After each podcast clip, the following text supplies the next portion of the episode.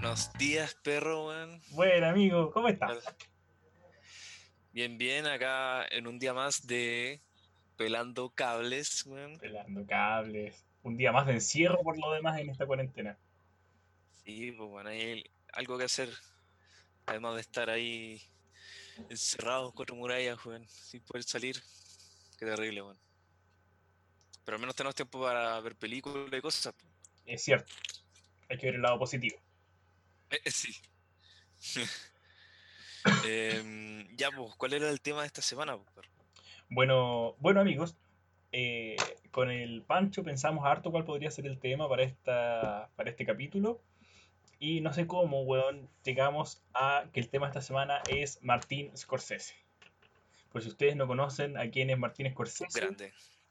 ah, Pancho cree que es un grande, es un director de cine muy famoso. Pancho, yo creo que tú nos puedes contar Eh, mucho más de él. De ascendencia medio italiano, el. Bueno, ¿qué, qué- qué puedo saber yo de, de Scorsese? Pero solamente sé que, bueno, es un famosísimo director con películas como muy enfocadas también en el género de, eh, de gángster. Em, bueno, él, eh, me parece que él nació en, en Estados Unidos, pero estuvo ahí en, en una comunidad italiana.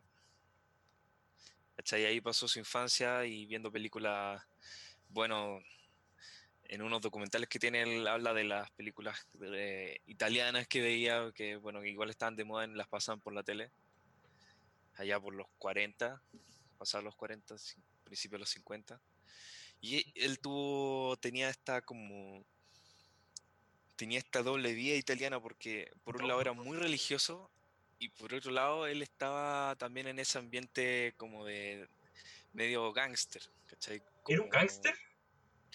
En algún momento dijo que estuvo, estuvo, tuvo que hacer una decisión como de carrera y estaba entre ser sacerdote o ser un mafioso y dice que optó por ser eh, cineasta, que es como algo que está por al medio, como un camino, un punto medio entre los dos.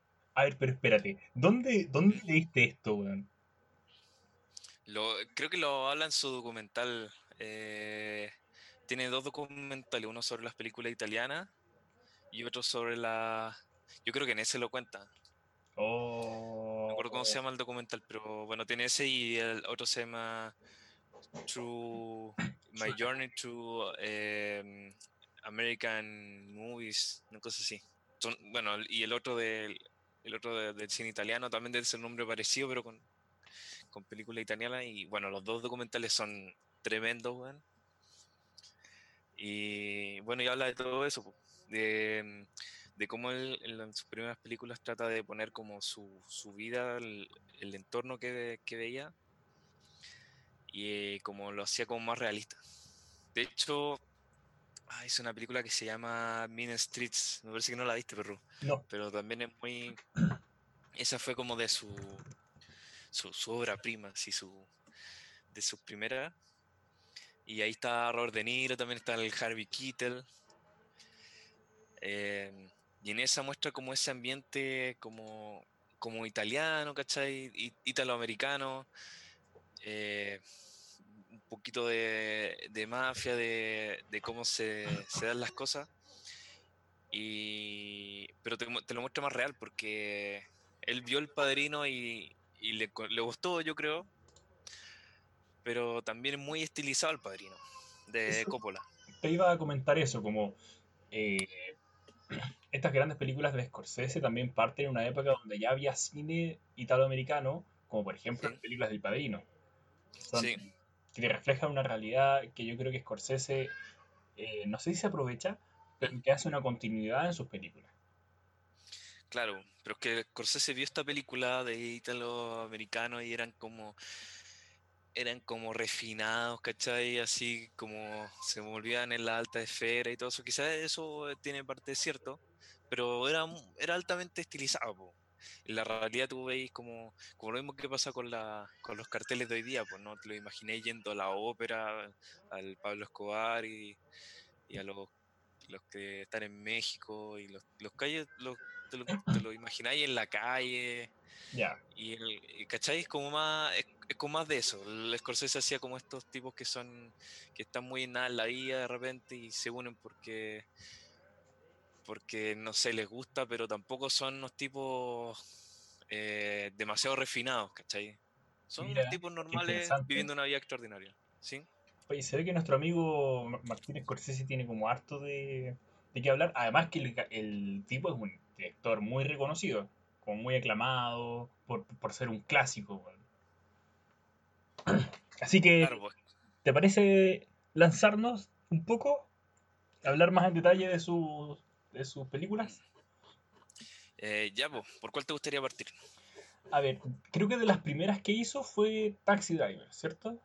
Sí, sí, sí. A ver, hablemos un poco de los amigos Taxi Driver. Esto creo que va a ser con spoiler, pero no tanto, ¿sí?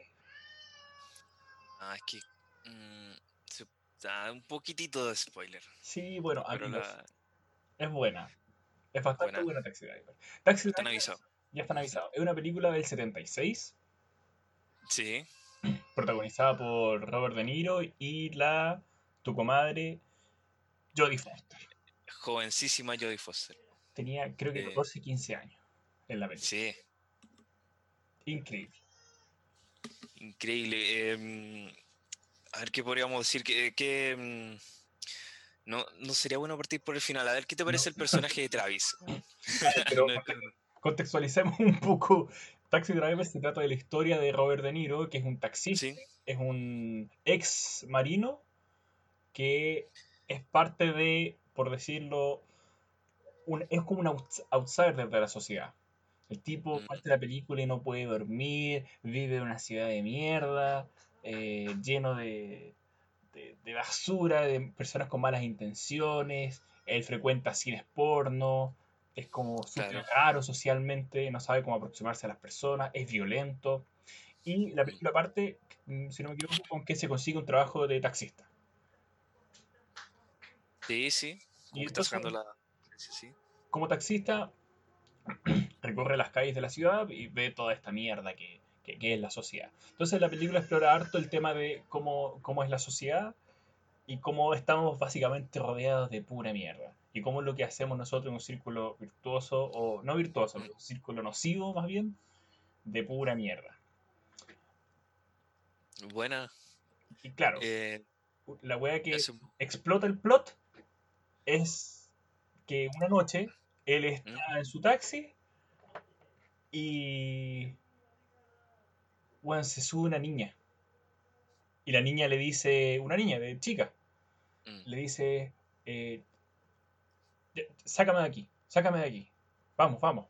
Y el weón como que se- eh, se- no, no sabe qué hacer, como que Mm. no, no arranca ni una wea. Y la niña le dice, vamos, vamos. Y de repente abre la puerta un, un hombre más adulto y le dice, ya, Mm. vamos, vamos, vuelve. Y se lleva a la niña. Como un proxeneta, ¿se entiende? Ah, claro, y esta. Esta. Están abusando de esta chica, po. Claro, esa chica que era Jodie Foster. Mm, Entonces, claro, este personaje de eh, Robert De Niro dice, ya, culiao, yo voy a tomar las riendas de mi propia vida y empieza a entrenar y empieza a hacerse más violento y las armas y la actitud y toda la wea porque uno de sus objetivos es salvar a esta Jodie Foster que es eh, fruit que un proxeneta la utiliza a una niñita para ganar plata. Como que sonaría bastante noble el, el propósito del, del protagonista acá, de Travis. La verdad que sí, suena casi que un caballero. Un caballero, sí. Pero tú vas viendo la película y te das cuenta que las razones por las que lo hace no son las mejores. A ver, ¿a qué te refieres? Que sí, pues como tú decías que, que el tipo estaba en su taxi y veía las calles de Nueva York en la noche y el tipo veía toda esta mierda y bueno, le cargaba. Al mismo tiempo el tipo también era un desadaptado y él también, eh, no sé, en algún punto se, se estaba convirtiendo en eso mismo que él estaba viendo. Y él al final los medios que usa para. No sé si quiero spoiler, pero los medios que usa para. Para rescatar a la Jodie Foster al final están basados en ese mismo ambiente que él critica. Él, usa como lo, él usa las armas también, no, no, no parece un héroe, ¿cachai? No es como el típico héroe y que lo hace todo bien. El, eh, bueno, tiene un nombre eso. Eh, pero bueno, la cosa es que el tipo no, no, lo hace de la forma correcta. De hecho, al final es, es como un bien malo como lo hace, y, pero al final la sociedad lo, lo, recompensa y lo ve como un héroe. Pero nosotros que vimos las películas, la película, lo vimos a él, vimos todo el proceso de cambio del tipo de lo que es, nos damos cuenta que no es tan así, no es tan héroe el tipo, y al final quizás hasta dejó las cosas peor. Claro, hablemos. ¿Quizás tenemos que entrar en zona de spoilers? ¿o no Yo creo que sí, eso te iba a comentar. Yo creo que hay que entrar en zona de spoilers. Amigos, miren, ocurre que eh, este amigo Robert De Niro, cuando le pasa esto de la Jodie Foster, pasan otras cosas en las películas, ¿ya? Pero, pero hablemos de esto. Cuando le pasa lo de la Jodie Foster, eh, empieza a entrenar, eh, gana músculo, se compra armas. Y, eh, y, hace un sistemita, no sé si te acuerdas, Pancho, que era detener el arma, el arma dentro de la, de la chaqueta. Sí, como que la, la, sacaba con la... Sí. Hacía como un gesto y la sacaba. Muy cool, así como que estiraba el brazo y salía el arma. Y eh. hay otra cosa con la, con la arma, que me acuerdo que comentó mi profe en la, en la clase de cine, que, que es demasiado exagerado, ¿cachai? Que ¿Cachaste el arma que estaba comprando? era como. era un revólver, era una Magnum que, con, la que podéis matar hasta un, hasta un elefante así. Y, y lo usaba como para qué tanto. tanto tanto poder así, cuando una, un revólver chico igual te hubiera servido. El tipo andaba con la media pistola, y, era, y, y, no con una, con varias pistolas más encima. Y andaba con un cuchillo en, el, en la bota cuchillo en la bota, y parece que también se ponía un revólver chico en la en el tobillo, o no, en la en la, la pantorrilla, no sé. Ah, puede ser. Mira, el tipo está armado hasta los dientes. Sí, pero una weá. Andaba por la ciudad. Sí, sí, era. Era demasiado. Entonces tú veis que el tipo estaba como ya un poco loco, así como que se dejó corromper, o, o hay algo que quiere demostrar, porque el tipo igual es como medio como que fracasa al principio de la película con una mina. ¿cachai? Ah, esto empieza a impulsar la, este cambio. Claro, eh, esa wea es muy buena. Al compadre, a tu, a tu compadre Robert De Niro le gustaba una mina. Entonces él como que la, la sapeaba, ¿cachai? Se ponía con el taxi afuera de su oficina, que tenía vidrio, y como que la... Ahí le iba cuarteando, pues, weón. Y de repente se acerca ahí y le invita a salir. Ya, y cuánto cortos salen. ¿Y mm. sabéis cuál fue la cita? ¿Cuál fue la cita? Weón se la llevó a un cine porno. Oh, weón. Weón. Weón. Imagínate te pasas a Pancho. Tenía una cita así con una persona que conociste, así muy piola. Oye, eh, juntémonos en el centro, sí, en, en, la galería. Puta, ya no sé cómo se llama la weá, la galería. Eh, yo tampoco sé. En fin, esa galería. Oye, sí, oye, vamos al cine. ¿Cuál? ¿Al Hoyts? No, no, otro que hay por aquí. sí. porno. Bueno, no sé, pero. Pero imagínate ser mujer ahí y estar ahí sola y el tipo te manda a ver como una, de esas películas así en un antro, así, weón, y no sé. Bueno, entonces. más, más raro. Claro, la, la cita para el orto, o sea, no funcionó. Y en el fondo, yo me cuestiono que ya Martín, o sea, Robert De Niro, en verdad no sabía. Era lo que sabía hacer ese weón. No era como que fuese un malintencionado. De hecho, en la película no te pintan que el personaje de, Robert De Niro es como un degenerado o un. No, sino que eso es lo que sabe, weón. Él va al cine porno. Eso claro. Ha estado tanto en este en este ambiente así tan corrupto y tan oscuro que él mismo se convirtió en, lo que veía, en lo que criticaba. Y no sabía otra forma de, expresarse. Claro. Entonces, con ya no estaba en, un rango como normal. Con esos antecedentes, este personaje de Robert De Niro eh, ya pues, cambia, eh, se vuelve más brígido, ¿cierto? ¿Mm? Y ya, ¿qué pasa? En un momento él va a buscar a la Jodie Foster. Claro. Como cuando no resultan las cosas con la amiga, como que se empieza con la primera, con la que intentó con- conquistar, se empieza, vuelve como a la calle. Y vuelve a entrenar y empieza a comprar estas pistolas y se pone de meta salvar a esta mina. En su mente quería salvarla. Y, y eso es como su único objetivo. Claro, entonces él habla con el proxeneta, ya listo, le paga, no sé, creo que eran como 25 dólares por 15 minutos con la mina, si no me equivoco. Y Eh, claro. ya, llega a la habitación de la mina, la mina 12 años, 12 años. Mm. Y la mina ya, listo, eh, bájate lo- los pantalones. No, no, ¿tú no te acuerdas de mí? No, a ver, ya, mira, bájate los pantalones. No, pero yo vengo a salvarte y toda la weá. eh. Oye, a ver, mira, eh, te veo estresado, te chupo el pico. No, pero, pero, a ver, Sí. tengo aquí a salvarte, ¿me entiendes tú? Eh, a ver, caballero, ¿cómo lo hacemos? A ver, te chupo el pico, ¿en qué orden hacemos esto? Que en 15 minutos, que en 14 minutos, como ya pagaste. Y él así, no podía entender, le dice, ya, mira, mañana nos tomamos un café. Ah, ya, dijo Julia. Y se toman un café al día siguiente. Y ahí esa escena es muy buena, weón. Porque la Jodie Foster le dice a tu compadre Robert De Niro, Mm. eh, oye, weón, pero ¿por qué me tenéis que salvar? ¿Salvar de qué? ¿Qué te creí? Como, weón, yo estoy bien, a mí no me, no me, esta weón es mi voluntad, es mi forma.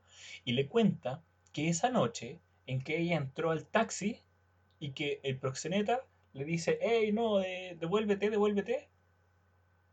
Realmente ella estaba borracha. Y se metió al taxi borracha y el proxeneta la estaba cuidando. Porque decía, no te puedes ir borracha con este tipo. Ah, como que le hizo entender que había un malentendido, que no era que quería escapar de ese mundo. Y ahí empieza la decadencia de Robert De Niro. Y Mm, bueno, no, ta- tampoco quiero hablar tanto como de, de lo que pasa en la película, pero sí como de lo que simboliza, porque, a ver, ¿qué me pasa con esta situación con la Jodie Foster?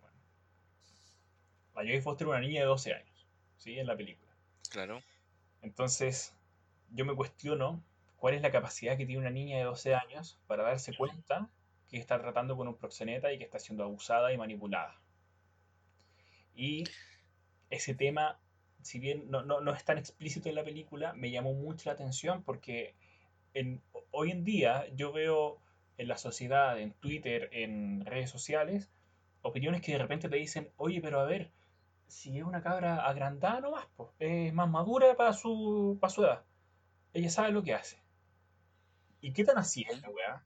No sé qué te parece a ti, Pancho, o a, ustedes, amigos que nos escuchan, pero Claro, es, ¿dónde está es el, complicado el tema.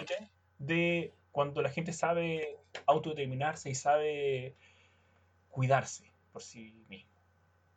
Y, más que eso, ¿qué, qué autoridad tenía el, el personaje de Robert De Niro para llegar y en su estado que estaba medio loco, eh, llegar y sacarla a la fuerza de, de ahí, po, contra su voluntad? Claro. ¿Me parece que hizo lo correcto? Quizá hizo lo correcto por las razones incorrectas. Yo creo que Quizá, hay algo de eso. Porque sí, estoy de acuerdo que una niña de 12 años no puede estar ahí, weón, en, dedicándose a la prostitución, siendo abusada por un proxeneta, manipulada por un proxeneta. Ya. Esa weá no puede ser. Y Robert De Niro más o menos como que lo tiene claro. Pero la trata de sacar, como tú dices, por las razones equivocadas. La trata de sacar por, por un Mm. beneficio personal. Para sentirse que el weón estaba rompiendo un ciclo. Para sentirse que él estaba cambiando el mundo, la sociedad. eh, que era un héroe. Em, quizá la razón por la que la quería salvar era porque él, él mismo se sentía como que no era, no era útil en cierta forma, no era, no era como,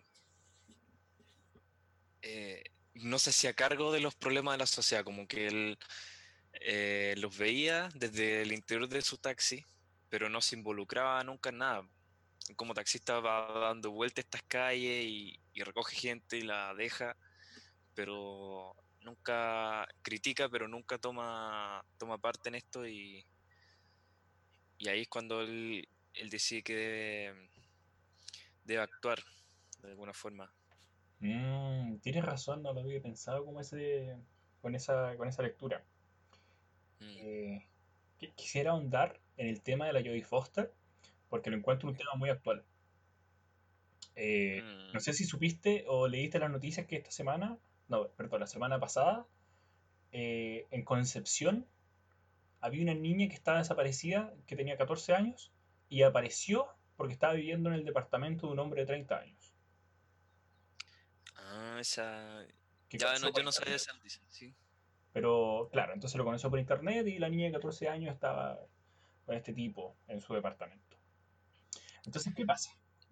Salen preguntas, salen cuestionamientos, ¿no? Mm. Como en qué circunstancias, eh, cómo, cómo este tipo, también igual que el Robert De Niro, como que sacó a esta niña y con qué, con qué criterio la, la puede sacar. O dime, también, también, con qué criterio esta chica puede llegar y decidir vivir con este tipo si es que ella decidió estar con él. exacto, y ese es el punto para mí. Porque claro, esta niña estaba eh, voluntariamente con este hombre. ¿Mm? ¿Y qué pasa? Esta niña tenía 14 años. Entonces, a lo que quiero ir tiene que ver con que en la sociedad, cuando decimos hay conductas sexuales que son inapropiadas con niños, decimos, mira, tenemos delitos sexuales, eh, decimos, fíjate que si tú tienes relaciones con un niño menor de 14 años, eso es violación. ¿Sí? Con o sin consentimiento. Pero resulta que cuando un niño cumple 14, en fondo entre 14 y 18, y un mayor de edad tiene relaciones con, con, este niño, esto de menor de edad, hay un delito para eso. Hay una palabra para eso, que se llama estupro. ¿Lo habías escuchado? Em, no, nunca lo había escuchado. El estupro es un delito que tiene que ver con que un mayor de edad utiliza la manipulación para convencer a un menor de edad de tener relaciones. Entonces son relaciones que son consensuadas. Sin Mm, embargo, las herramientas que tiene un mayor de edad para entender lo que implica este tipo de, de situaciones son distintas a las que tiene un menor de edad. Y eso puede ser un delito de estupro. Que, por ejemplo, si es que tú estás teniendo relaciones con un mayor de edad de 30 años y tu familia no sabe, y ningún compañero de curso sabe, tus profes no saben, y no quieres que nadie sepa porque él te está diciendo, no, mira, eh, mejor mantenerlo en secreto porque... Y él te dice, sí, sí, perfecto, mantengámoslo en secreto. Esa hueá es un delito. Distinto a que ah, padres claro. sepan y que, no sé, eh, no, me quiero meter en todos los casos, pero entendamos que hay una parte que es moral, hay una parte que es legal, pero a lo que quiero ir, weón, es que no está bien que una niña, weón, un adolescente, esté con un tipo grande. Esa weá, pese a que cuando uno, porque cuando yo tenía 16, 14 años, esa weá no lo encontraba terrible. Yo decía, pero es que quizás eh, yo soy maduro y está bien. Quizás yo encuentro que la gente me es inmadura y la gente más adulta mm, como que me calza más. Pero claro, yo a esa edad no tenía la capacidad de entender la weá que estoy diciendo ahora. mm, claro, pero interesante entonces. em, entonces, podríamos concluir que la Joy Foster no, no tenía el criterio para quedarse con este proxeneta. Eh, me Entonces parece estuvo bien que la sacaran. claro, a mí me parece que esto es como un caso de eso, donde esta persona proxeneta está, convenció a Jodie Foster de dedicarse a la prostitución, pero Jodie Foster es una niña, no sabe, Sí. no tiene la capacidad de darse cuenta que está siendo manipulada, no tiene la capacidad de darse cuenta que este proxeneta es una persona abusadora. Entonces, claro, yo creo que volviendo a lo que tú decías, quizás este Robert De Niro hizo lo correcto, pero por las razones equivocadas. Finalmente. Me gustaría que me hablaras tú de cómo la sociedad ve al personaje de Robert De Niro.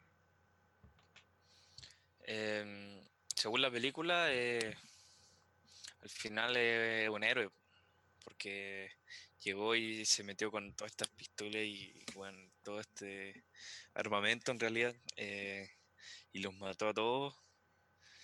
Y, de una manera así muy violenta y bueno, la escena final es, como pura sangre. No, el, de hecho, el tipo antes hizo algo más loco, se, se rapó el pelo. Se rapó a los a lo mohicanos. La que a ustedes no se rapan el pelo. No, no, pero es loco en el sentido en que, en que el tipo eh, básicamente lo hizo como una especie de, de ritual como, como indio, como cuando iban a la guerra. Este tipo iba a la guerra. Entonces, em, más o menos como que expresó todo su desprecio por la sociedad a través de este acto, que no pudo haber sido de otra forma que, mostrando esta violencia como exagerada y quizá no recuerdo em, no recuerdo si la Joy Foster estaba presente en toda la matanza o, la dejó lado. En la parte final. Pero la Jodie Foster vio ahí todos los cadáveres y el tipo disparando y todo eso. Sí, sí, vio el final de la matanza, pasa en el cuarto de la Jodie Foster. Claro, ¿cachai? Entonces, entonces vertió todo este, este odio contra la contra el, contra estos tipos, contra estos proxenetas y, y al final, ¿cómo queda alguien así de 14 años viendo toda esta matanza? Yo creo que queda peor, po. Puta, weón, pues seguramente. Pobre Jodie Foster. ¿Qué hay? Que hay, o sea, que hay, que hay mal. Si antes estaba, estaba mal con esta día, ahora la forma en que la sacaron también fue mal y después cómo reinsertar en la sociedad a alguien, alguien que está tan, que pasa por toda esa experiencia. Y después felicitáis al, al Robert De Niro, al Travis, weón. Como o sea que el mensaje de la película igual es, fuerte, bueno. ¿Ya? A ver, dale, ¿por, ¿por qué? Por, por, eso, porque el weón eh, usa todo este método de la. toda esta violencia y, y al final lo único que deja es como. Eh, deja las cosas peor, deja como a una Jodie Foster incluso probablemente traumada y por vida, bueno. Eh, y bueno, es que el mensaje al final es que, era mejor, que quedara así traumada viendo todos estos tipos muertos o que siguieran su vida eh, con, de prostituta o si es que había una tercera opción, que simplemente mm. Robert De Niro estaba en lo correcto solamente por la razón incorrecta. Fíjate que el personaje finalmente, tú hablas cómo la sociedad mira a Robert De Niro y dice, oye, qué bueno que alguien tuvo como los huevos de ir a plantarle cara a los proxenetas. Oye, qué bueno. Grande Robert De Niro. ¿Y qué pasa con eso? A mí me, recuerda un poco a, nuestros... Nosotros de repente idolatramos personas en la sociedad eh, que se comportan de manera violenta, weón. Pero porque son tipos defensores del pueblo. Defensores de lo, de lo que nadie más se atreve a defender. Entonces decimos, ay, weón, no sé, eh, puta, nadie puede controlar la delincuencia en este país, bueno, ya no puedes salir de noche porque te van a saltar, eh, te roban en la casa y los pacos se demoran eh, cinco horas en llegar, si es que llegan, ya. todo eso es cierto por lo demás. Entonces de repente ocurre un, no sé, un asalto en el centro y decimos, hey, atrapamos, detuvimos a la fuerza al, mm. al ladrón ya conche tu madre. Lo vamos a amarrar un poste en pelota. Le vamos a poner papel film y lo vamos a, dar vuelta y que, que en pelota no se pueda mover, lo vamos a humillar, le vamos a sacar la chucha, lo vamos a escupir, le vamos a pegar. Y sabes qué? Está bien. ¿Por qué? Porque bueno, tenemos tanta rabia que la persona que hace eso se convierte de alguna forma en un héroe social porque está haciendo lo que el clamor de la gente pide. Es como está haciendo lo que el mm. pueblo pide. Ah, claro. Y claro, o sea, decimos, chucha, no sé si las funas sociales están tan bien, quizás sí, yo no lo tengo claro, pero sí me parece que cuando van a estas personas que cumplen un rol en la sociedad como para, para darle visibilidad a algo. Piensa, por ejemplo, en el compadre este, el Pareman, pues, weón. O sea, ¿cuál? ¿Cachaste Pareman de la primera línea? ¿O no, no, caché? Puta, era ya cuando fue el 18 de octubre que se dio toda la, la, el estallido social. Ya, pues entonces Sí. viste que estaba la cagada con los pacos, weón, porque un nivel de represión muy grande. Entonces, esta primera línea, ¿cierto? Que, que se enfrentaba a los pacos para que la gente se manifestara. Y le sacan una foto a un tipo que andaba sin polera y con un disco padre como escudo. ¿Cachai? La weá es que parecía Ah. como el Capitán América. Pero chileno, Pero de la primera línea. Entonces, claro, el- Mucho y uno puede pensar que puta, el Pareman, weón, podríamos dar la vuelta y decir, ah, puta, el weón, no sé, está rompiendo eh, los discos pares, weón, está atacando a las fuerzas donde el público. Sí, culiao, cierto. Pero está representando el clamor de mucha gente. Entonces, Mm. tiene que ver que estos héroes que se levantan desde el pueblo, que pueden tener actitudes que de forma objetiva son indeseables, son violentas, Sí. Quizás no es la forma, pero weón, reflejan el sentir de mucha gente. Y Robert De Niro reflejaba y evidenciaba eso. Que hay gente que decía, bueno, alguien haga algo con los proxenetas. Y ahí alguien hizo algo con los proxenetas. Bueno, alguien haga algo por el pueblo que defienda a la gente. Bueno, ahí sí. tenía alguien defendiendo a la gente. Nos gusta, no nos gusta, ahí está la wea. ¿Y cómo nos ¿Y sabéis sentimos que, con eso? Dale, dale. Pero, sabéis que esto como que va, trasciende la película porque está la reacción de la, de la gente dentro de la película, pero, pero quizás fuera, lo- nosotros como espectadores también nos pasa algo parecido. Em, y de hecho, te voy a contar como una anécdota que me acordé, que es del, de los que escribieron el guion, este lo escribió Paul Schrader. em, y a él le llegó una carta de un taxista y le dijo, weón, ¿quién te, ¿quién te dijo esto? Así, weón, esta es mi vida. Le dijo, bueno, tú escribiste esto, yo pi- pienso esto todo- todos los días. Y se lo escribió al, al weón. O sea, así, a ese toque, eh, tú em, podemos ver que el personaje este de Travis, con todos sus defectos y con todo su, no sé, cinismo, como, o, como esta crítica que hace a la sociedad, como está, está presente, weón. No es, no está solamente dentro de los, como tú decís, dentro de la película, weón, se ve, se ve en el mundo real también, po. Entonces es algo que podría pasar, weón. Es algo, es algo que trasciende la, la película, va más allá. Entonces me pareció acuático. Entonces hay, hay Travis, weón, andando ahí por Nueva York. Pero no creo que hagan lo que hace Travis, weón, porque es película. Pero bueno, hay gente así, weón. Hay gente así. Y más aún, yo pienso que este compadre Travis, Robert De Niro, eh, Hoy se, se- fue lo que iba a decir, como que lo anoté, pero después no me entendí la letra y me fui a la chucha. Pero estoy de acuerdo contigo. Ah, no, ya sé qué era. Perdón, amigos. Es que piensa que esta película es del año 76, 77, por ahí. Sí, Y lo que estamos hablando nosotros sí, sí. fue hace. ¿Hace cuánto fue esa weá? ¿45 años? ¿Por ahí? Ah, Oye, oye, sí. bueno, 40, entonces, 40, 45 años. Y, 50 años. y eso, Sí, 45, sí.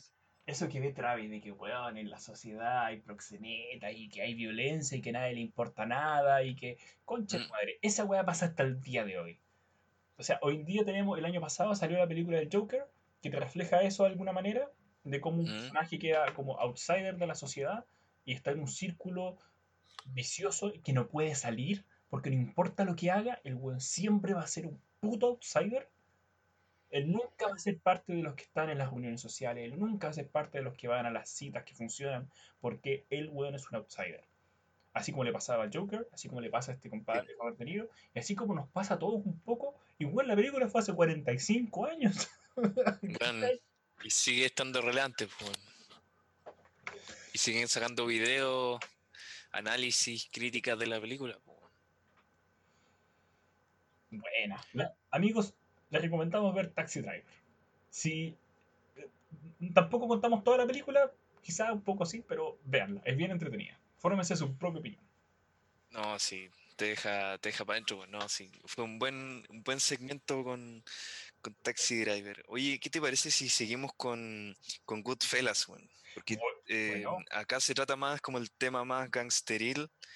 Y bueno, hay otro personaje que no sé si es pare- tan parecido a Travis, pero como que recuerda un poco porque, porque el tipo igual es, no es alguien que está dentro de la sociedad, pero quiere estar sobre ella.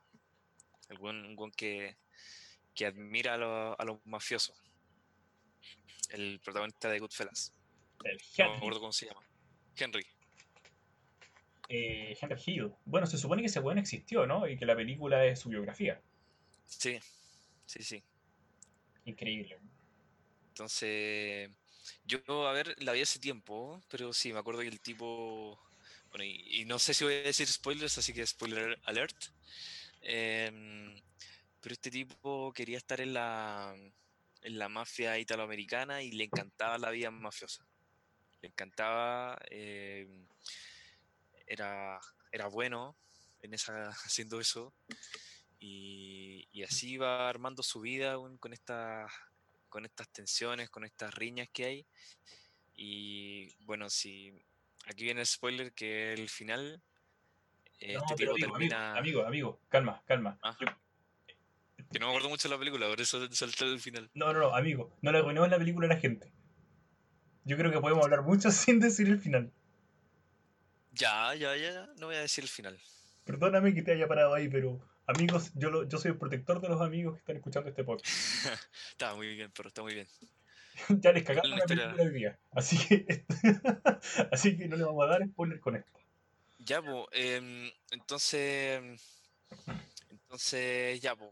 No se me ocurre que. Mira, te, continúo el hilo. Este personaje de Henry Hill, que existió, em, claro, como te contaba Pancho, igual le encantaba la vida de los mafiosos y lo que hacía en el fondo, para que nos contextualicemos, lo que hacían era hacer dinero de cosas ilegales, por ejemplo, la droga, por ejemplo, el contrabando, y encargarse de que eso funcionase. Y eso quiere decir sacarle la chucha a todos los hueones que eh, aparezcan en tu camino.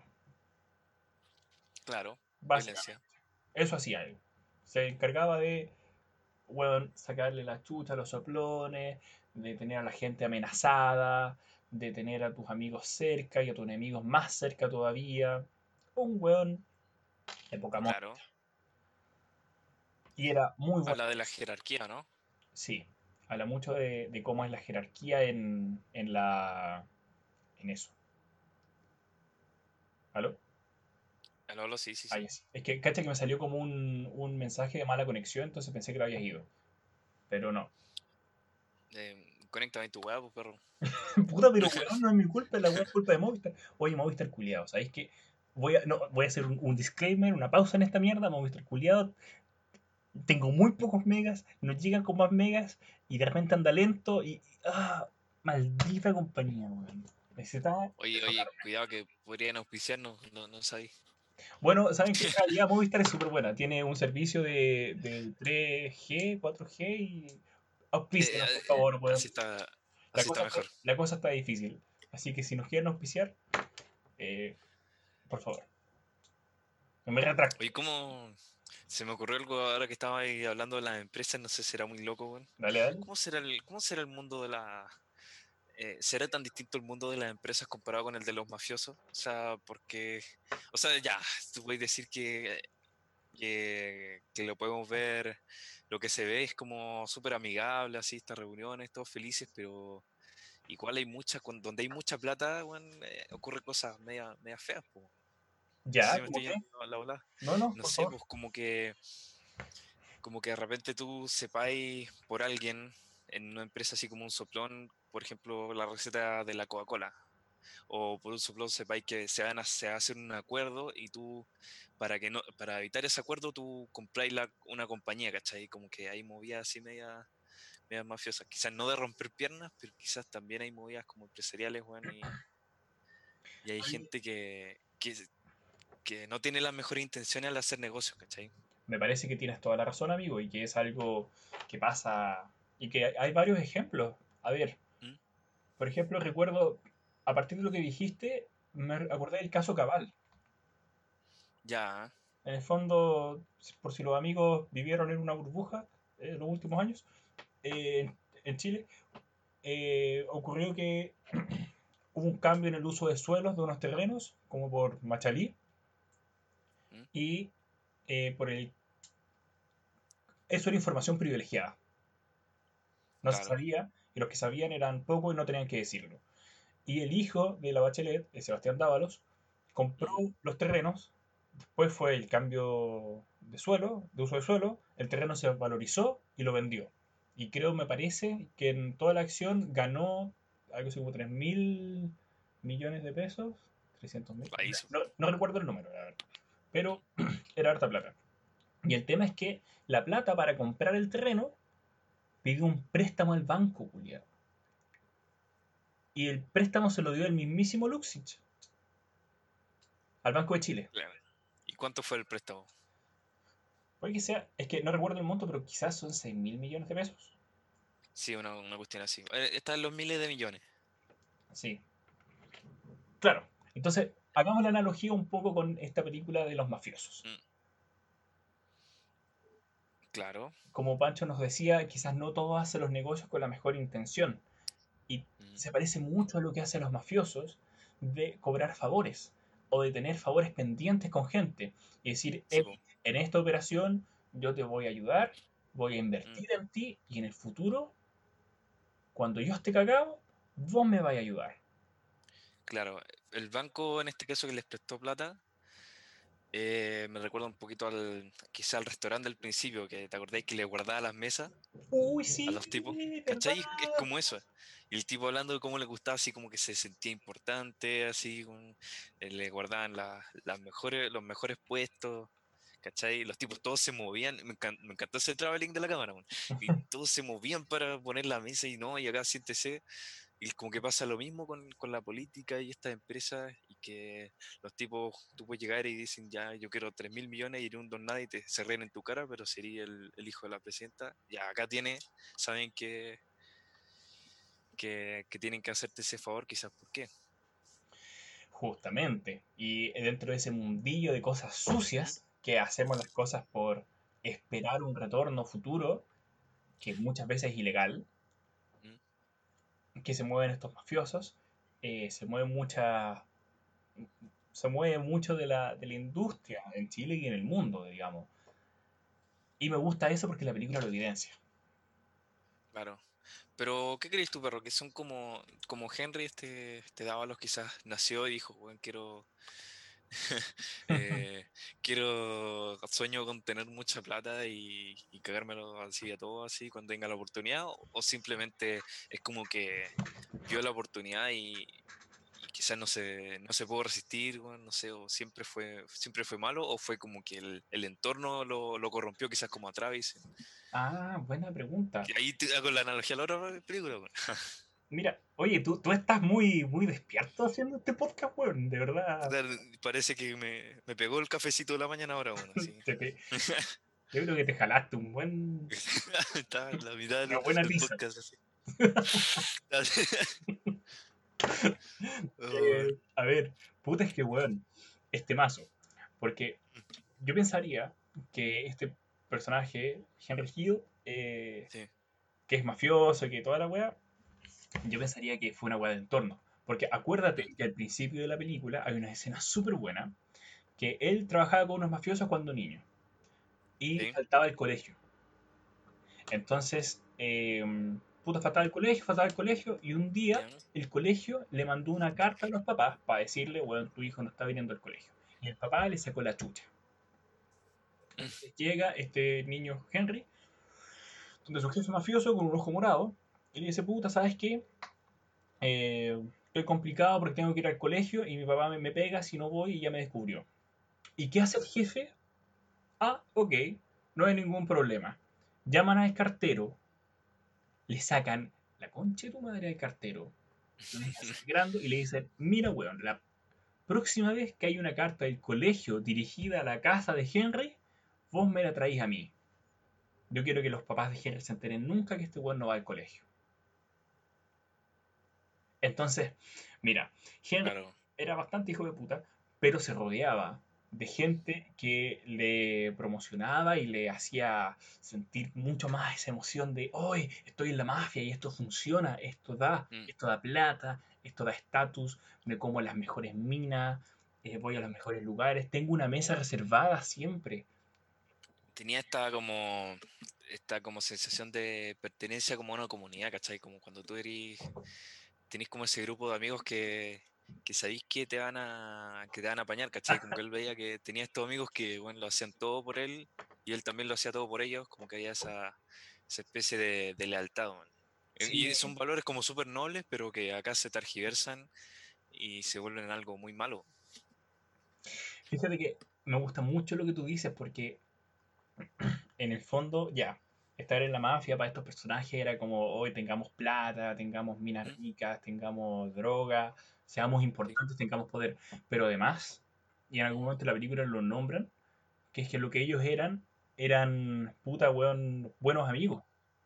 Y, Sí, y en el fondo la película se llama Goodfellas por eso. Porque lo que ellos eran, más allá de ser mafiosos, es que eran ¿Mm? puta Goodfellas. Eran como buenos compañeros, se apañaban y buena estaban ahí, película. No me, a un grupo. no me había dado cuenta, weón, hasta que nunca había pensado en el título. Sí, po, weón. Sí, pues, weón. Porque ellos eran los. Goodfellas, pues, weón. ¿Cachai? Y en el fondo, el sentido que le dan a Goodfellas es que, ok, son los que apañan cuando hay que apañar. Sí, Eso quiere decir, claro. me pitió un compadre, listo, lo enterramos. Oye, hay un soplón, listo, lo vamos a matarlo. Oye, eh, tengo un problema con la policía, sí. listo, lo vamos a sobornar, lo vamos a, a torturar, vamos a hacer que nunca puedas eh, cagarnos. Chucha. Yo estoy ahí, amigo. Yo, amigo, yo te apaño. ¿Sabes qué? Hay que enterrar el cadáver. Entramos, amigo. buena. ¿Somos o no somos amigos? Somos amigos. Amigos.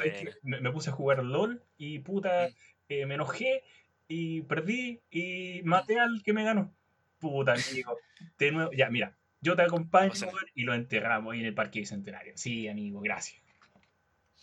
Oye, y, y bancando todas esas esas weas, em, em, ¿qué te pareció el personaje de Joe Pesci, el, el que era medio violento, weón? Ese Ah, también se lo tuvieron que bancar harto, weón. claro, el Tommy DeVito se llama. Ya, ya. El, Bueno, y me, Pesci. increíble el personaje. Claro, porque Joe Pesci era un personaje muy violento. Eso era la gracia. Era como Sí, muy gatillo fácil, como... sí. Ay, me da rabia porque el weón de verdad que se enojaba porque estupideces y siempre estaba a punto de matar a alguien. Porque, se- porque él se sabía impune. Él sabía que no importaba lo que hacía, siempre tenía plata, tenía contactos para salir jugando. ¿Cachai? Para mí Joe Pesci se parece un poco a esto de, ¿sabéis qué, weón? Si es que yo tengo los contactos, tengo el poder, da lo mismo si, por ejemplo, mato a alguien curado eh, y lo Mm, atropello. ¿Sabéis que ya por ahí van a llegar los pagos, pero no- sé que no me va a pasar nada, ¿cachai? mm, Porque yo soy Joe Pesci, ¿cachai? Yo soy el amigo de... Claro, No. Ah, pero si yo, Joe Pesci. pero si yo fuera cualquier persona que atropelle a una persona curada, o sea, yo curado, Mm, eh, no, weón, estoy cagado. Me voy preso para el pico. Pero como soy Joe Pesci y tengo un apellido importante y tengo a mis amiguitos, no me va a pasar nada. Porque soy Joe Pesci. Y esa weá, tenemos un montón de Joe Pesci, claro. weón, en nuestro país. A mí me, me recordó un poquito al Johnny Herrera. Ah, Sí, weón, por ejemplo. O por ejemplo a, a tu compadre, a la Rain, weón. Claro. Pero bueno, no nos Eh, tenemos enemigos en este podcast, amigo. Por ahí podrían ser nuestros auspiciadores, así como eh, eh, el restaurante Tony Herrera. eh, sí, y, y, y aguante Luxix. Claro.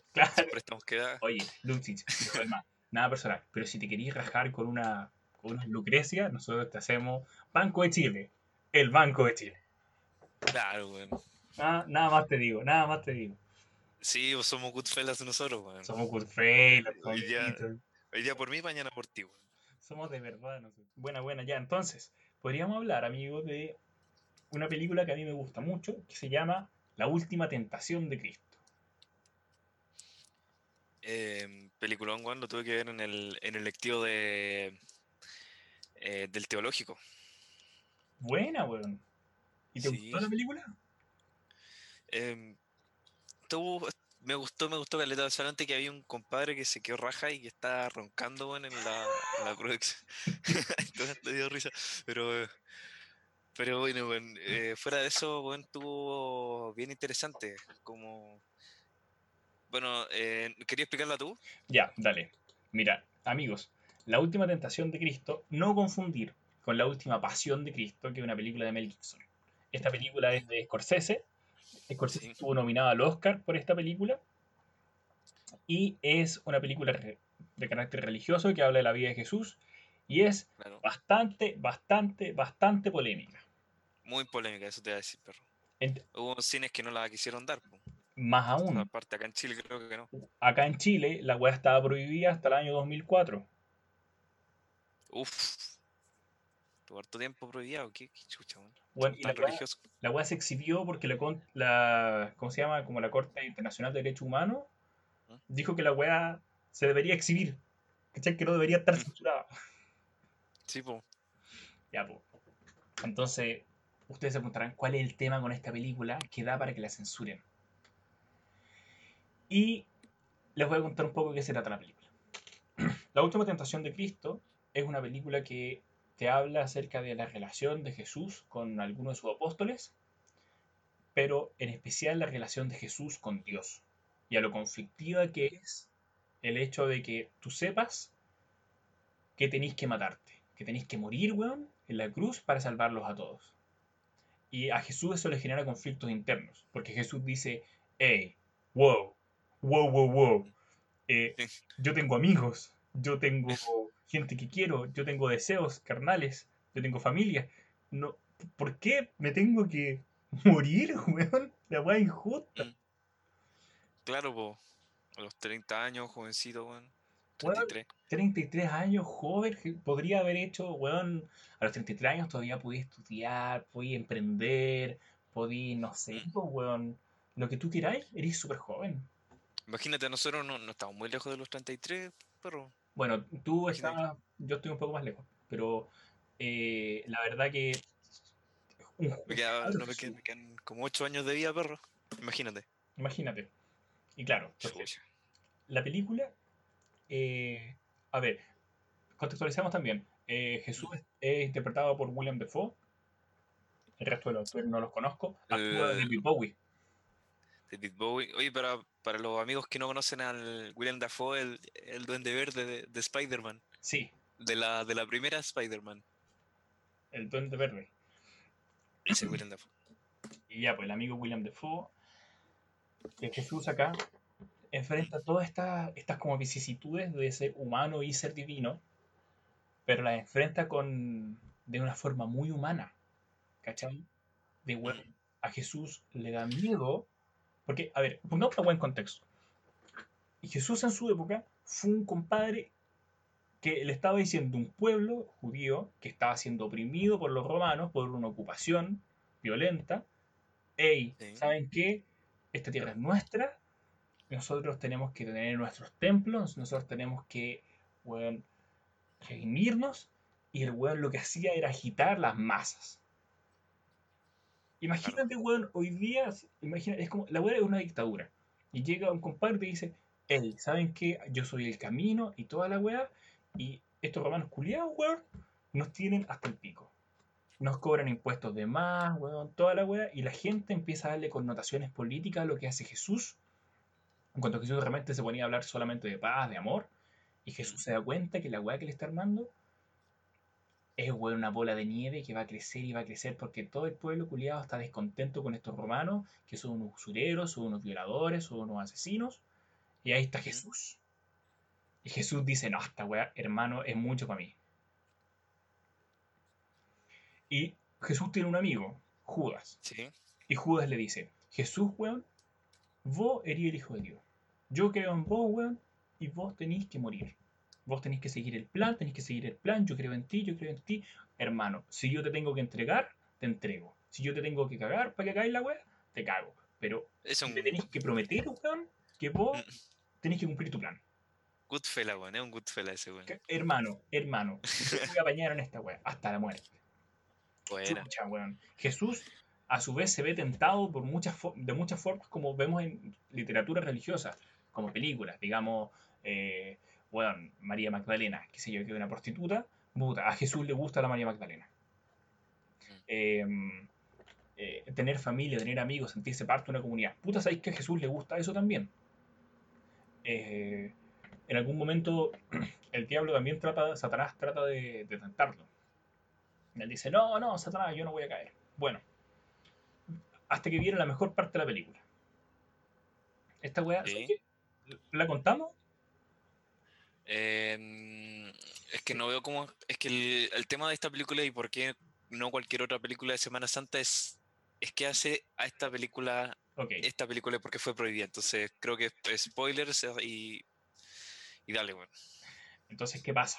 Viene tu compadre Jesús en ¿Mm? la Semana Santa, le hacen la pasión, compadre está hasta el orto. Imagínate, compadre está el orto, weón, le han sacado la cresta, está sangrando y está en la cruz, weón, no quiere más. Y de verdad, él tampoco entendía el propósito porque decía, ¿por qué chucha me tengo que morir?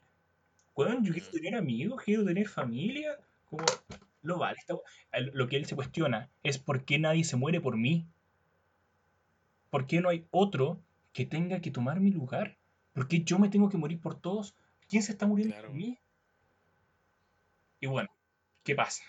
Está Jesús en la cruz y se le aparece su ángel guardián. Y empiezan a hablar de esto y el ángel dice, "We- weón, ¿te querés bajar? Y Jesús, weón, me quiero bajar de esta wea. Y se baja. Y se va. Se va a buscar a María Magdalena y le dice, weón, María Magdalena, ¿sabéis qué wea? Escapémonos de esta mierda y seamos felices. Pico. Seamos felices, weón. No nos muramos por nadie. Y Jesús se va con María Magdalena, vive su vida, eventualmente María muere y él se casa con, la hija, con las hermanas de Lázaro, creo. Eh, no recuerdo el detalle, pero finalmente forma una familia. Sí, po. Esta época, ustedes cachan, no había WhatsApp, no había internet, ni una web, entonces no, no- no había diario. Mm. Entonces Jesús como se, se escapó y no supo más, se hizo el largo. Y ya, pues, un día está Jesús en su casa con sus hijos, weón, y tocan la puerta. Hola, aló, sí. Eh, hola, eh, vengo a compartir la nueva, nueva, la, la buena nueva de la resurrección de nuestro Señor Jesucristo. Va, ¿cómo? No, sí que soy cristiano y que Jesús resucitó, se murió por todos nosotros. Y Jesús así, me está hueveando, weón, o sea, Jesús se escapó, no, no resucitó. No, no, no, Jesús resucitó al tercer día y se- por todos nosotros, para que fuéramos al cielo. Ah, y Jesús entiende que básicamente la religión igual se formó, pasó todo igual, eh, y la weá se inventó. Y dice, ah, a la raja. ¿Cachai? Se queda con su familia. Claro. Eh, ¿Entienden por qué esta película está prohibida, estuvo prohibida en Chile? Como que cuenta este, este alternativo, este como final alternativo y no sé, creo que una lectura que le puedo dar, eh, según lo que acabáis de decir, es que básicamente la religión puede haber estado basada en una mentira. Claro, que no, no, no, me quiero poner polémico, pero Mm. no, no voy a entrar ahí. si no estuviéramos grabando el podcast entraría ahí, pero quizás Sí. no. Pero ya, ¿qué pasa con la película? Pasa eso y después Jesús envejece. Bueno, y Jesús está viejo. Y en algún momento eh, Jesús está en su, en su cama, en su lecho de muerte, viejito. Mm. Le tocan la puerta. ¡Halo! Y eran los apóstoles, pues. Pedro, eh, los demás. Dos viejitos. Mm. Todos viejitos. Weón, y Jesús, ¿estáis vivo y toda la weá? Puta, sí, cabros, ¿saben qué? Yo me escapé, pero ¿saben qué? Igual ya pasó hace tiempo y pico, sí. Igual funcionó. Como que igual el cristianismo se formó, igual. Igual, ¿o no? Mm. Y, Sí, y los apóstoles le dicen, weón, Jesús, eh, nos mataron a todos. Nos han perseguido, weón, desde que pasó lo que pasó, por años. Han matado a todas nuestras familias por herejes. A todos los que te siguen los matan, los torturan, los crucifican. Eh, es una herejía ser cristiano. Jesús, no, no salvaste a nadie. Nos matan a todos. Oh. Y Jesús así para la cagá. Chucha. Chuya. Y aunque nos podríamos cuestionar si eso pasó o no en la realidad, ¿qué pasó? Eh, Jesús, ya se van los apóstoles, y Jesús se queda solo y se pone a hablar con su ángel de la guarda. Y weón se da cuenta que el mundo está para el pico, weón, que Jerusalén se está quemando, que los templos judíos lo están quemando, que toda la weá está todo terrible. Y habla con su ángel de la guarda y se cuestiona si él debió bajarse o no. Y dice, ¿sabes que yo no debí bajarme, weón? Yo debí cumplir el propósito de mi padre. Weón, y el ángel de la guarda cagado de la risa. Cagado de la risa. Mm. Y ahí Jesús se da cuenta que el ángel de la guarda todo el tiempo fue Satanás. Y que el weón sucumbió a la tentación, a la última tentación de Cristo. Oh. Y que el compadre en realidad fue débil en el momento en que tenía que ser fuerte. Y bueno, si se arrepiente de toda su vida, de sus hijos, de su familia, de toda la weá que hizo, y pa, Juliado despierta en la cruz. Y ahí él interioriza todo su rol Mm. y él entiende que se tiene que morir. Y ahí se acaba la película. Toma, Oh, cuático perro. es buenarda la película. Em, em, chucha, me dejó para adentro, perro. Oye, em, ¿qué quería decir? Yo le puedo dar hartas lecturas. Dale. O sea, lo podéis ver por el lado de la religión y todo eso, pero podéis ver a Jesús como una persona y, y como un ser humano cualquiera de estos días que tiene una misión, ¿cachai? Una misión que trasciende la, la familia y una vida normal, como por ejemplo sería hacer, em, hacer películas, ¿cachai? ¿Ya? tipo que esté tan tocado que, que tiene como, siente que tiene esta misión de, de hacer películas. Entonces, por hacer películas, como que no, no se puede permitir una vida como normal de familia, ¿cachai? O en muchos casos tienen familia, pero como que no la. están tan metidos en su trabajo que. que. que no le dan el tiempo suficiente, ¿cachai? O cualquier trabajo puede ser en realidad. Claro, porque- cualquier. cualquier bueno, para las matemáticas, ¿cachai? Yo creo que como esa lectura, o sea, de verdad vale la pena eh, hacer el trabajo, quizá revolucionar la humanidad, quizá descubrir la cura del cáncer. Si cuando tú salís de tu vida laboral, no, como que te sacrificáis en ese trabajo.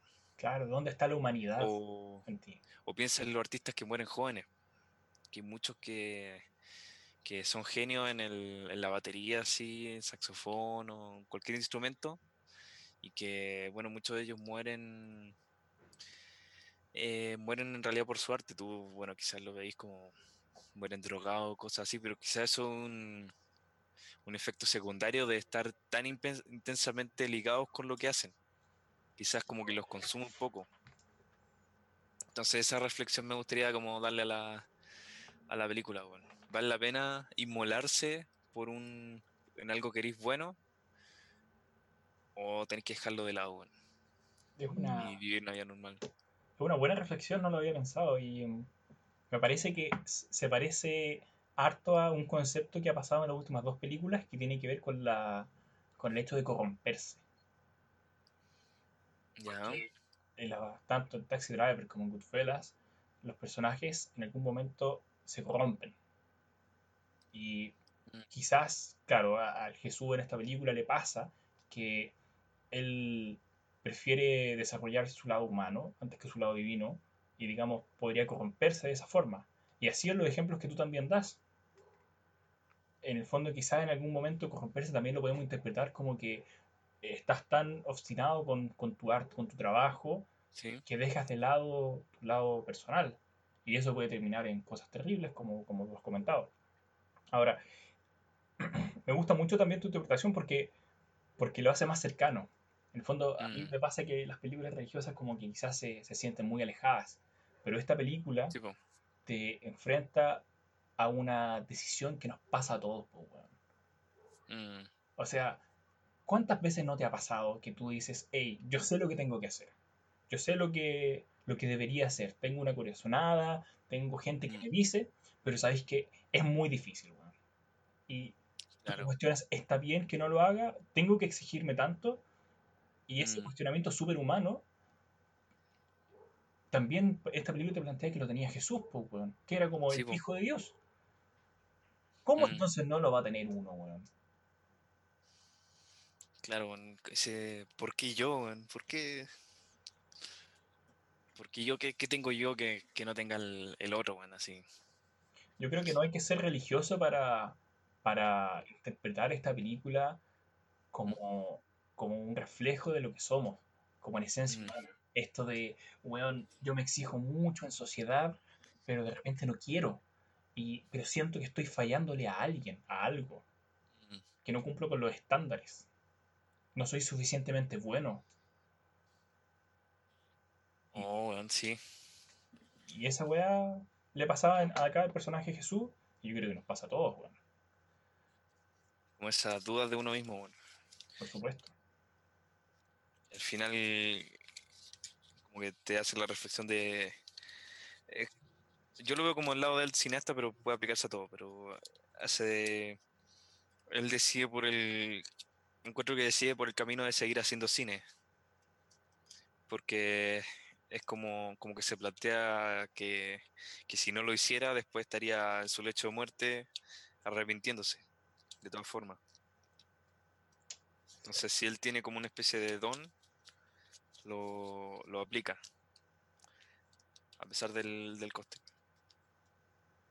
Pero es denso eso porque no, bueno, no necesariamente por, por dedicarte a hacer películas vaya a ser un mal padre y todo eso, pero sí afecta, yo creo.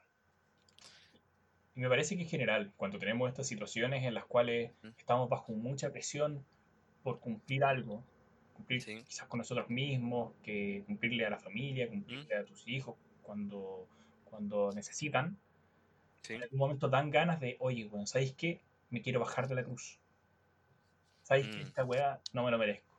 ¿Sabéis que yo, en verdad, no nece- necesito que alguien haga algo por mí? No tengo que yo estar sacrificándome por todos. ¿Por qué chucha?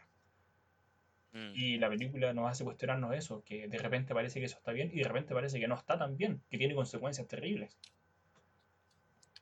Y claro, nada, la invitación yo creo que me hace a mí la película es pensar en eso. oh, que, que denso, weón, sí, Sí, quedé, quedé para adentro igual con, con esta conversación porque la encuentro muy, muy real. Em, sí, sí, con esto como que, como que va, va, va saliendo, weón, revela, revela nuestras almas, pero de alguna forma. Pero bueno, Oye, fue la bola. Pero, bueno, sí. A mí me gustaría que camináramos un poco, eh, quizá englobando un poco esto, porque ya Sí. hemos hablado de tres películas que, si bien son súper distintas entre sí, tienen muchos elementos en común, como hemos conversado. Eh, quizá a ti te gustaría hablar un poco de trabajo de Scorsese o de Scorsese en sí, que englobe un poco esto- estos fenómenos. A ver, voy a, voy a improvisar, perro. Em, no sé, hablamos como de las películas de gángster, porque el Scorsese se, se, se crió como en ese ambiente. Eh, hablamos como del tema de las películas que hace, em, como, eh, como estas preguntas, quizá, bueno, de, de lo, de lo que hablamos ahora, de si vale la pena hacer cine, por qué él tiene que hacer cine, por qué no otro, por qué yo no. Bueno, son preguntas que yo puse en su boca, pero son las que yo interpreto de la película. Eh, en mi opinión, sí, la respeto. Em, y bueno, em, quizás podríamos compararlo con, con la crítica que hace Scorsese al cine de, de ahora, que dice que no es Uh, arte. qué polémica este que sacaste. Sí, perro. O sea, eh, nosotros hemos hablado de estas películas y, y nos ha hecho reflexionar incluso dentro de este mismo podcast cosas que de verdad que la, que la hemos sacado así. De verdad. Este es el primero que hacemos, o sea, este es el primer intento. Esta vez no, no regrabamos ni nada, así que eh, como que salen cosas nomás. Esta vez Y el internet se portó bien y pudimos grabar Sí, la weá güey. de corrido. de corrido, güey. Empezaron a salir estas cosas, güey. Pero eh, yo creo que la crítica que hace Scorsese, por ejemplo, a las películas de Marvel de repente, que no sé si dice que son películas para niños y cosas así. Y yo creo que tiene que ver con esto, que quizás no hay una, no podemos llegar a una reflexión tan profunda como la que hacemos ahora de estas películas, pero de los Avengers. Imagínate que el próximo capítulo lo hacemos de Avengers.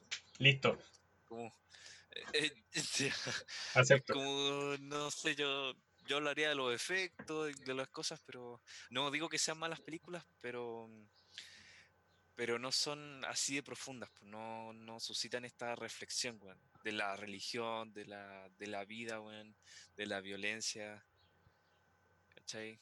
Quizá un poquito así de la violencia, pero, pero no son no son tan profundas estas películas, son más bien poco ondas, ¿cachai? No- A ver, pero. A ver, mira, me busqué lo que dijo el, tu compadre Martín Scorsese. Martín Scorsese, ¿a qué me refiero con que las películas de Marvel no son cine? Muchos de los elementos que definen el cine, tal como lo conozco, están en las películas de superhéroes. Lo que no hay es revelación, misterio o genuino peligro emocional. Nada está en riesgo. Y claro, po, yo creo que en, la- en general es cierto. A ver, yo he visto hartas de Marvel, no soy tan fan. De hecho, creo que la mayoría son bastante malas, sobre todo las primeras. Eh, pero ¿qué pasa? Incluso las películas de mierda de Marvel, como a mí me carga Iron Man, por ejemplo, que weón más desagradable, odio Iron Man. Incluso las películas de Iron Man, no, no puedes decir que no son cine, weón, porque son arte. El arte finalmente lo que nos busca es interpelarnos, es generarnos algo. Y eso puede ser un viaje de, oh, peligro emocional, weón, o de la revelación del personaje, de, Sí, su madre, ¿qué le pasa a Jesús en esta película? Que se siente eh, compl- complicado con su propósito. mm, Ya, puta, algo de eso hay. Y también, te- si, nos- si la película de Marvel nos interpela porque es muy simple y vende mucho, y mucha gente la ve, me parece que también cumple su propósito, weón. En el fondo, ¿por qué tiene que ser necesariamente emocionarnos o hacernos este tipo de viaje y no puede ser simplemente entretenernos? Ahora, esas películas no me gustan mucho a mí, pero entiendo que también la gente lo va a consumir y no por eso no es cine. ya, pero eh, imagínate la, una lata de una lata de, de tomate Campbell, de tomate en conserva, ¿Ya? eh, ¿es arte? Una lata el ¿Qué mierda de qué, qué we- ¿Pero a qué te refieres?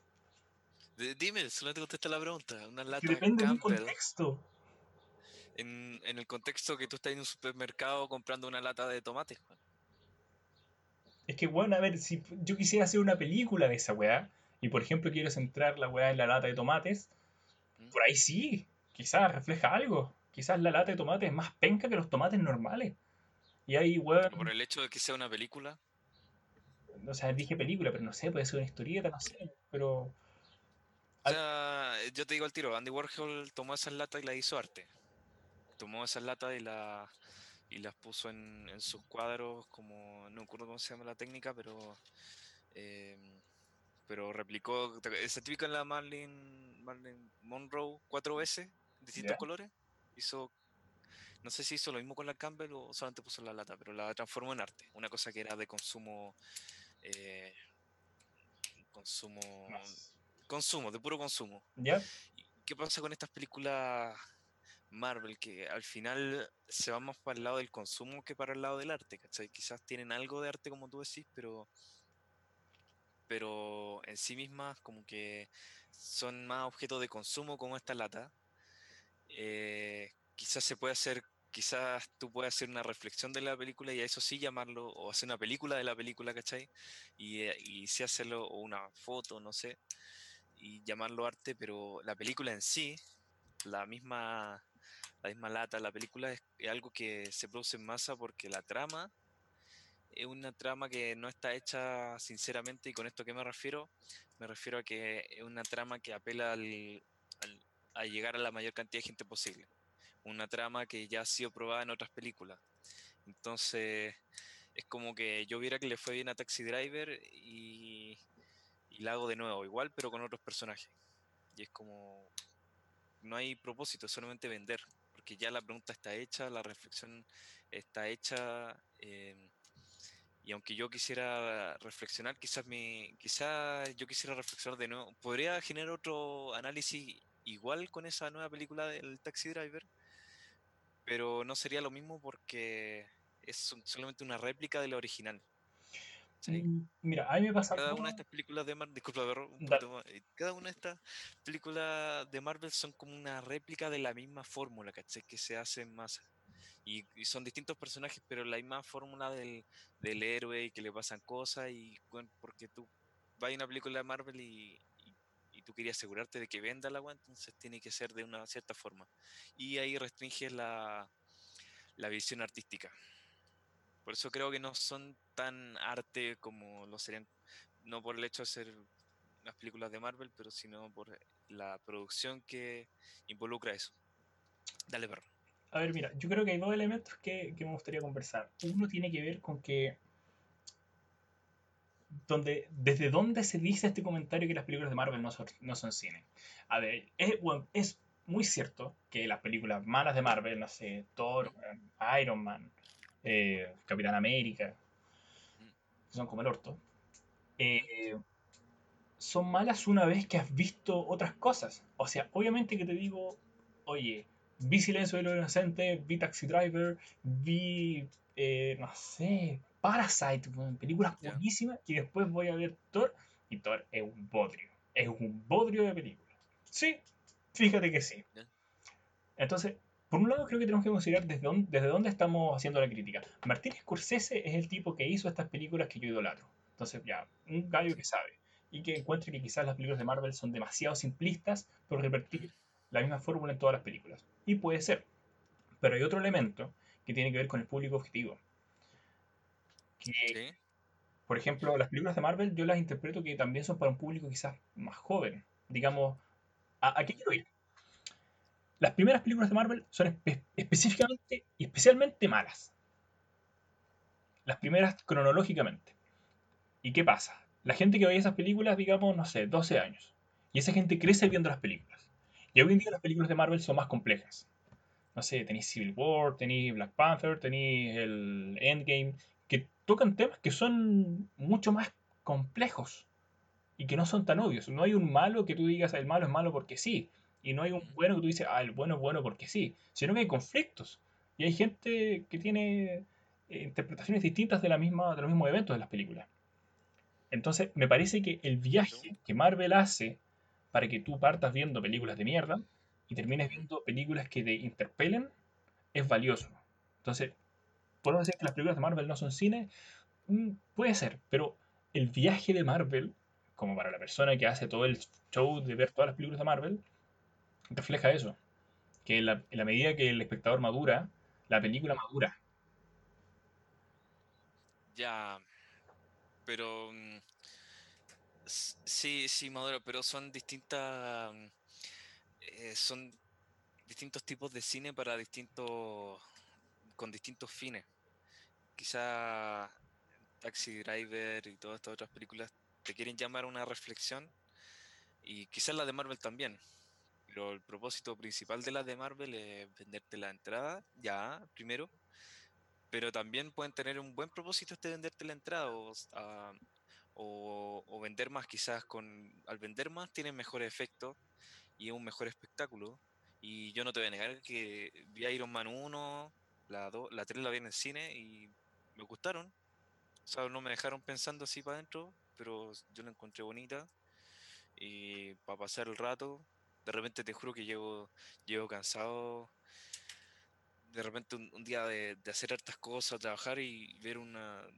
Te digo que si estoy sapeando, haciendo zapping en la tele y veo de repente el HBO que tiene una película de Marvel, yo me quedo a verla y me encanta y me relajo pero no es, la, no es el mismo objetivo que yo le doy a otra película, de mm. Scorsese quizá, o, de otro cineasta que es como más denso.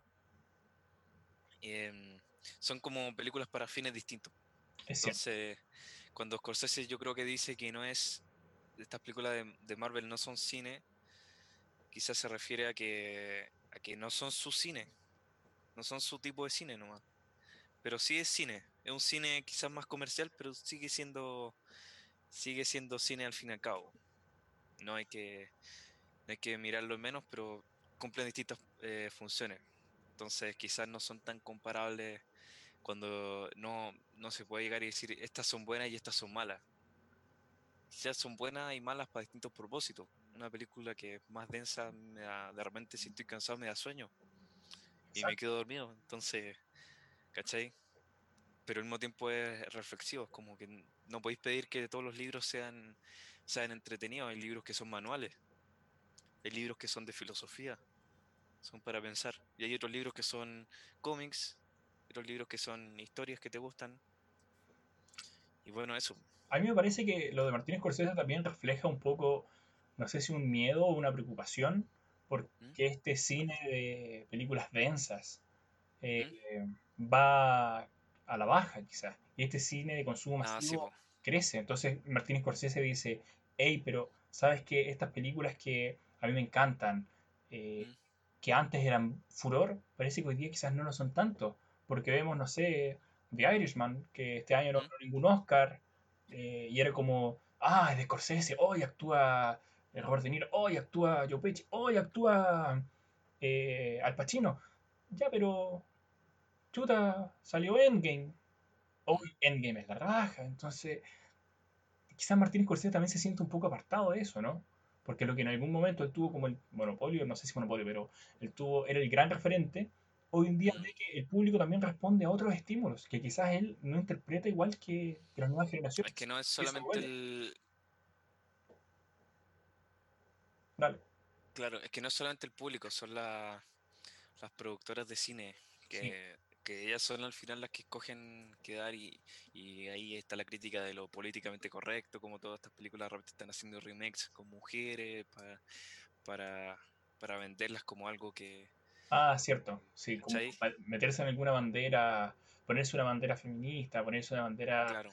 eh, antirracista, Y, y, ellos también eligen hacer películas sobre secuelas que ellos saben que van a hacer más plata sobre otras películas que podrían hacer eh, reflexionar a la gente, pero, pero que no les van a hacer tanta plata, entonces se van por el lado de la, de la plata, es como un sistema de Natch que no está en equilibrio, entonces la proporción de, la proporción de películas eh, eh, comerciales va aumentando cuando la proporción de películas que, que son del otro tipo, que te ayudan a reflexionar, va disminuyendo. Mira, yo creo que tenemos que entender que el cine no es un fin en sí mismo, es un, es un medio para lograr cosas puede ser entretenernos, puede ser eh, hacernos pasar un camino emocional más difícil, más complejo. Y tenemos que entender eso, no es un fin en sí mismo. No se acaba la vida con que las películas de Marvel sean tan consumidas y que Endgame sea la película que más vende en la historia. Oh, ¿en serio? No sé si esa o la anterior, como Infinity War. Oh, es la anterior. Oh, no, ya, perro, weón. Eh, no, ya está, está bien. Está bien. Así que... Es así la cosa. Bueno amigos, no sé si ustedes piensan lo mismo y si piensan lo mismo que nosotros, genial. Y si no, mm. genial también. Pues bueno, si al fin de cabo somos todos adultos y mientras no nos enojemos, bacán. Bueno, me encantó ese, ese, esa reflexión de, de como para, para terminar ese podcast con esa, con esa reflexión. Bueno.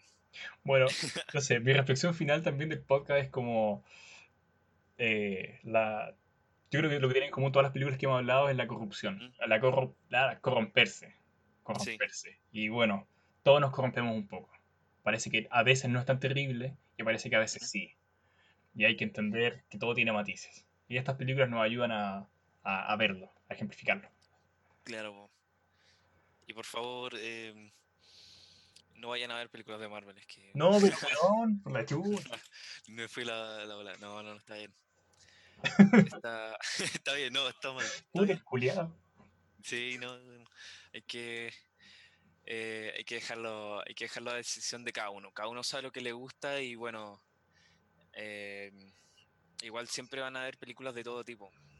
Porque si uno tiene ganas de hacer cine, el cine no hay forma en que no pueda hacer la, la película. Aunque sea una película de bajo presupuesto, igual se pueden hacer muy buenas películas y hay y, y siempre van a haber de esas. ¿Escuchaste, Sebastián Badilla? ¿Escuchaste? Para que, pa que noten ahí. Así que, bueno. Mira, pues, si quieren hacer un favor, dejen de ver las películas de Sebastián Badilla y como toda esa mierda de cine chileno, de, de mm. películas de humor que son como el pico. Dejen de ver eso, de verdad. De verdad. Podríamos hacer un podcast de, de, cine chileno. Estaría bueno. Oh, no he visto mucho cine chileno, pero dale. Ya. Podría ponerme las pilas. Amigo, lo dejamos hasta acá. Le, nos despedimos de nuestros amigos que nos escuchan. Nos despedimos. Un abracito. Adiós. Se cuidan.